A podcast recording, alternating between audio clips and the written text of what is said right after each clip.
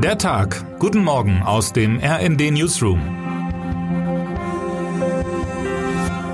Es ist Dienstag, der 3. Oktober. 33 Jahre ist es nun her, dass Ost- und Westdeutschland vereint wurden. Auch wenn die Einigkeit der Bundesrepublik immer wieder in Frage gestellt wird, soll genau das an diesem Tag in Hamburg, das zu den Profiteuren der Wende zählt, im Mittelpunkt stehen. Die Hansestadt, diesjähriger Ausrichter der Feier zum Tag der deutschen Einheit, hat schon gestern mit einem Bürgerfest die Feierlichkeiten begonnen. Wir müssen zuversichtlich sein und bleiben und dürfen nicht durch Populismus und Polarisierung abdriften, sagte Hamburgs Bürgermeister Peter Tschentscher.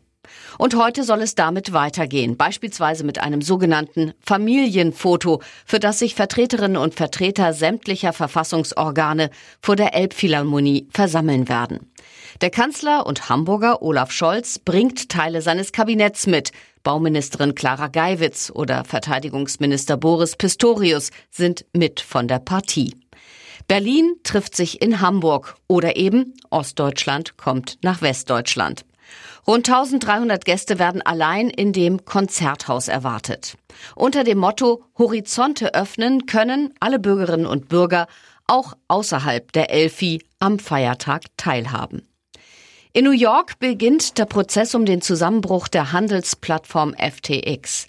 Die Hauptrolle in dem Krypto-Krimi spielt der Gründer Sam Bankman-Fried. Neben verschwundenen Milliarden und Millionen geschädigter Anleger könnte es auch viel um das Auftreten des ehemaligen Wunderkindes der Kryptoszene gehen. Der 31-Jährige, der normalerweise mit T-Shirts und Shorts von sich reden machte, beantragte über seine Anwälte drei Anzüge, vier Hemden, drei Krawatten, einen Gürtel, vier Paar Socken, zwei Paar Schuhe und angemessene Unterwäsche. Denn der erste Eindruck zählt, bekanntlich vor Gericht ganz besonders. Bankman Fried und seine Anwälte behaupten nämlich, dass der FTX-Chef den Überblick verloren habe und sich der Illegalität seiner Geschäfte nicht bewusst gewesen sei. Er streitet die Vorwürfe ab und flüchtete sich unter anderem in einem Gespräch mit dem Spiegel immer wieder in den Satz I fucked up. Ich habe es vermasselt. Die Ankläger sehen das anders. Wie genau der Fall vor Gericht ausgeht, bleibt also spannend. Bankman Fried drohen mehr als 100 Jahre Haft. Nach dem Überraschungssieg der Medizinpreisträger Katalin Kariko und Drew Weissman wird heute der Nobelpreisträger für Physik bekannt gegeben.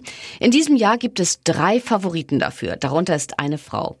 Die Forscherinnen und Forscher arbeiten zur Selbstorganisation von Materie und im Bereich von Materialforschung, Photonik, Plasmonik, Spintronik und der Erhöhung von Datenspeicherdichten. Hauptsächlich tüfteln die Forscher und Forscherinnen in den USA.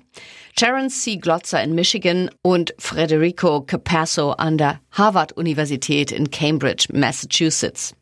Der britische Forscher Stuart S. P. Parkin arbeitet an einem Max-Planck-Institut in Deutschland. Der Preisträger oder die Preisträgerin soll um 11.45 Uhr bekannt gegeben werden.